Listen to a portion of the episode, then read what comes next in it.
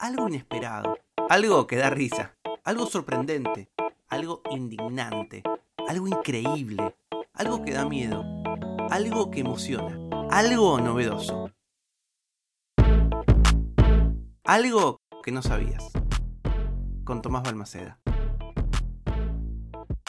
Bueno, medio que ya a esta altura estamos hartos de escuchar nuevos usos, yo por lo menos estoy harto, nuevos usos del chat GPT, ¿no? De esta plataforma de inteligencia artificial. Eh, ya leí notas sobre eh, los problemas que trae su uso a la hora de crear sermones. Hay muchos pastores que están haciendo unos sermones increíbles, pero incorrectos en sus iglesias y los fieles están que trinan. Hay gente que lo utiliza para escribir em, libros a mansalva y obviamente eso trae muchos problemas.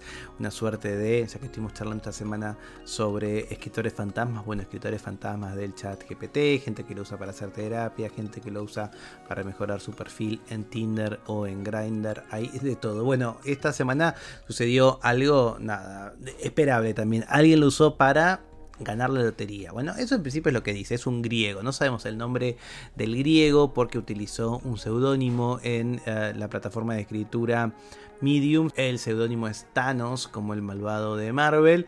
Y dijo, mira, aquí en Grecia tenemos un tipo de juego de lotería nominal en el que elegí 5 números que van del 1 al 45 y un número del 1 al 20. Si acertas los 6 números, ganas un gran premio pero cuando ese premio se va ganando, se va acumulando y logras un premiazo. Dado que nadie ganó la lotería en mucho tiempo, el dinero se acumuló naturalmente. En este caso había mucho en juego, había 10 millones de euros, dinero que cambia la vida, tenía que darle la oportunidad. Él dice en este artículo de Medium. Para ser honesto, no soy súper fanático de los juegos de lotería, pero de vez en cuando lo intento. Además, cada vez que lo intento, hago lo mismo que hace cualquier ser humano normal. Me siento en el sofá y me pongo a imaginar en qué gastaría el dinero. Entonces dije, bueno, ¿por qué no uso ChatGPT para que me dé números al azar? Así que lo que hizo fue esto. El ganador, como les conté, acierta si, si logra eh, justamente pegarle a 5 más 1 de los números, ¿no? Cinco cifras, primero entre el 1 y el 45 y una eh, sexta cifra del 1 al 20, ¿ok? Eh, si el que acierta solamente 5 lleva 100.000, el que acierta 4 más 1 se lleva 2.500, el que acierta 3 gana 2 y el que acierta 1 eh, gana también 2 euros. Entonces dice este usuario Thanos, abrí el chat GPT, le di una indicación de que generara aleatoriamente un número del 1 al 45 y uno del 1 al 20. Obtengo los resultados, lo hago 5 veces para obtener 5 combinaciones de números diferentes y voy y juego. Bueno, ¿qué le pasó? Le dio 3 más 1 números correctos y los otros dos estaban equivocados solo por una cifra. Es decir, que se llevó 50 euros. Esto me hizo pensar, tal vez algo esté pasando por acá. Tal vez las secuencias numéricas que el algoritmo de inteligencia artificial me da tengan algo que yo no sepa. Y es por eso que escribo este artículo. Este artículo, como yo les contaba, se llama I use uh, ChatGPT and won in the lottery, I'm not kidding. Lo publicó en Medium un usuario llamado Thanos, Thanos con TH, y generó un poco de revuelo porque en realidad es un gran título, ¿no? Que usé inteligencia artificial para ganar la lotería, ganó 50 euros, te digo la verdad, en la coyuntura actual en el país donde vivo, 50 euros está buenísimo, creo que igual en cualquier parte del mundo 50 euros está muy bien, pero no parece ser algo tan atractivo para utilizar la tecnología. Pero bueno, esto es algo que no sabías. Es posible ganarle a la ruleta del casino. Sí, sí, sí. Esto no es clickbait, esto es real. En la nota de tapa de la revista Bloomberg, la revista de economía, ah, que la verdad es un artículo larguísimo. Leerlo me llevó media hora, hasta en inglés es un poco más complejo, pero me atrapó, me atrapó como hacía muchísimo, no me pasaba. No me sorprende si en el futuro esto llega a tener eh, justamente algún tipo de, Pulitzer o algún premio así. Eh, si lo googlean, lo van a encontrar. Se llama el artículo The Gambler Who Roulette. el autor se llama Kit uh, está en Bloomberg. Y yo escribí una especie de mini resumen inspirado en lo que leí porque me pareció una historia increíble.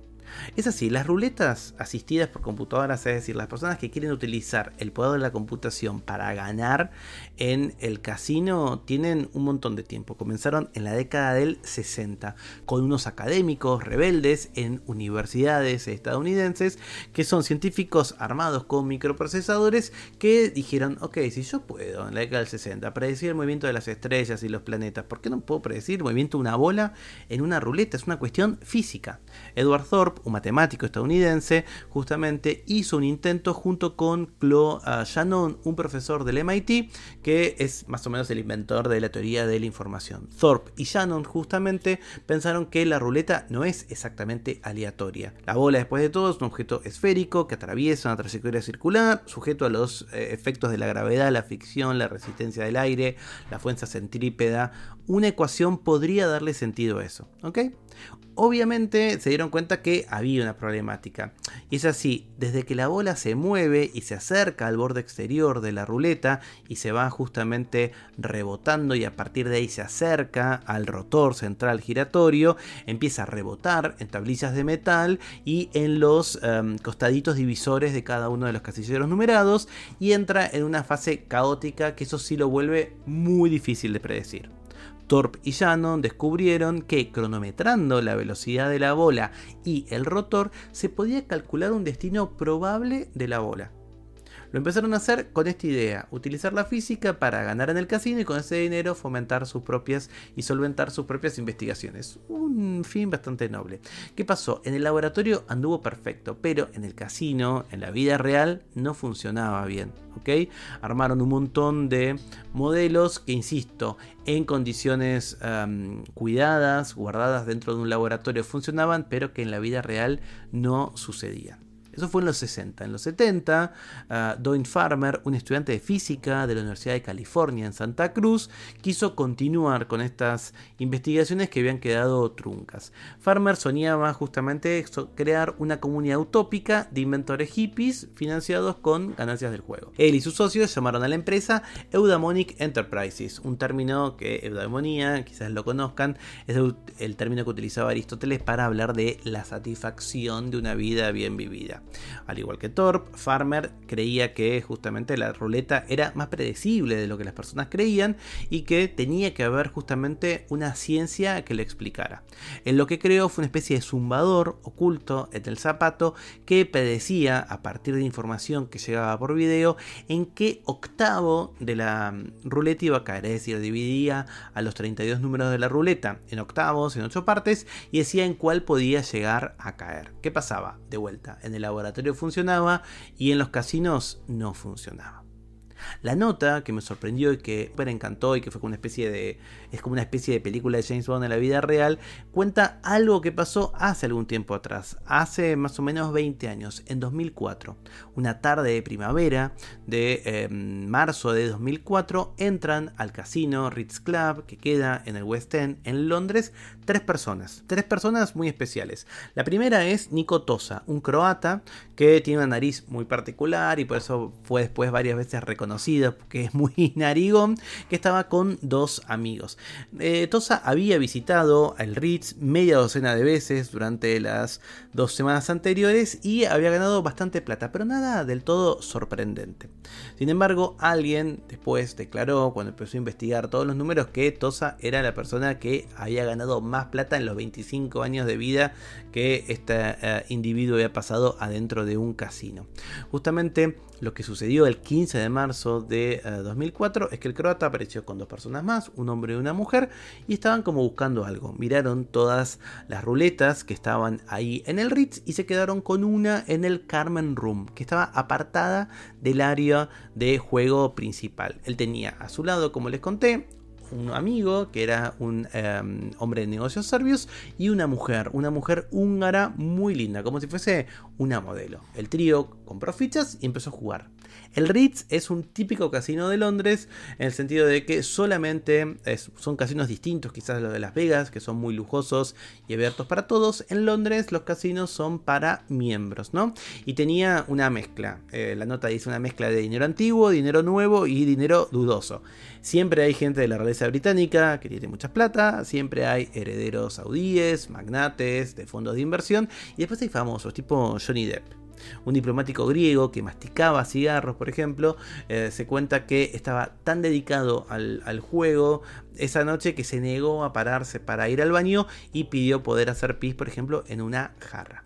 La manera en la que Tos y sus amigos jugaban a la ruleta Sorprendieron a todos, incluso en un lugar en donde alguien media en una jarra, porque esperaban 6-7 segundos a que el grupier eh, lanzara la bola, esperaban ese ratito a partir de que lanzaban la bola, y cuando el ritmo, el traqueteo justamente de la bola empezaba a disminuir, hacía una especie de coreografía y cubrían varios números de la ruleta cubrían más o menos 15 números a la vez, pero con mucha tranquilidad, aunque con mucha rapidez. El equipo eh, de Tosa empezó a ganar con este sistema. Ganaba no siempre, pero sí en muy buenas rachas. Por ejemplo, ocho veces seguidas. Incluso con una docena de fichas en la mesa, como apostaban y podías ganar tanto, iban de a poquito ganando el personal de seguridad empezó a ponerse nervioso porque veía que estas tres personas iban subiendo cada vez más la cantidad de dinero que habían logrado. Por ejemplo, Tosa y el serbio habían entrado y habían comprado más o menos a 30.000 y 60.000 libras esterlinas en fichas y pronto habían multiplicado ese dinero. Era como si pudieran ver el futuro no reaccionaban ni festejaban cuando ganaban ni se ponían tristes cuando perdían. En un momento, por ejemplo, el serbio puso 10.000 libras esterlinas en la mesa de juego y eh, se distrajo pidiendo algo para tomar, las perdió y ni se dio cuenta. Es decir, que estaban ganando tanto dinero que estaban como absortos y no les importaba el detalle de cada uno de eh, los juegos. En el pasado siempre han habido eh, distintos métodos para ganar la ruleta. Creo que todos alguna vez fuimos a Mar del Plata de vacaciones. Los que hayamos ido hemos visto libros en los lugares que decían la martingala o cosas así como métodos mágicos para ganar la ruleta. No son mágicos, se los presentaba como si fuesen de la matemática, pero lo cierto es que son métodos que no funcionan. Esto, sin embargo, empezaba a funcionar en la madrugada del 16 de marzo, es decir, unas horas después de que hubieran entrado, habían convertido, en el caso de Nico, sus 30.000 libras esterlinas de inversión en 310.000 libras esterlinas. Y su amigo, el serbio, había justamente puesto 60.000, pero se terminó llevando 684.000 libras. En total los dos se llevaron esa noche 1.300.000 libras esterlinas. No era raro que la gente ganara tanto dinero, se llevara tanto dinero de ese casino que como les conté, juntaba gente de la realeza, gente de dinero saudí, pero era raro que lo hicieran en tan poco tiempo, en solamente una noche. Cuando se estaban yendo, pidieron la mitad del dinero en cheques, la otra mitad en efectivo y dijeron algo, volvemos mañana. Cuando volvieron al día siguiente, a las 10 de la noche, los esperó la policía y los llevó a otro cuarto. Y ahí empezaron justamente a hacerles preguntas. Querían investigar cómo lo habían hecho. Los tres dijeron, nada, tenemos suerte. Nada, sabemos jugar. No hacemos ningún tipo de trampas. Los revisaron de adentro hacia afuera, le sacaron la ropa, chequearon que no encontraron nada. Solamente tenían un pager, una, un dispositivo, una especie de proto teléfono celular que para 2004 era raro tener, pero tampoco era increíblemente infrecuente. Les hicieron un careo por separado y todos dijeron eso, ganamos porque tenemos disciplina. La investigación policial se estancó, hubo un montón de búsquedas, se buscaron auriculares, cables, temporizadores, eh, cámaras, no encontraban nada. Los abogados de Tosa y sus amigos dijeron, bueno chicos, si no van a presentar una denuncia clara, un método claro de cómo ah, mis, clientes supuestamente hicieron un delito, hay que dejarlos partir. Es cierto que a los ojos de la policía, Tosa y su pandilla parecían criminales, tenían muchas sumas de dinero, tenían este pager raro, los teléfonos que utilizaban eran teléfonos desechables, es decir, teléfonos muy viejos, pero cuál era exactamente el crimen, nadie lo sabía y no lo pudieron formar. Tuvieron que dejarlos justamente en libertad. ¿Había alguna forma legal de impedir que Tosa eh, se retirara con sus amigos del país con la ganancia? La verdad que no. El Ritz pagó lo que tenía que pagar y ellos se fueron. A partir de esta experiencia hubo investigaciones en todo el mundo porque se encendieron las alarmas. Alguien había encontrado la manera de ganarle a la ruleta.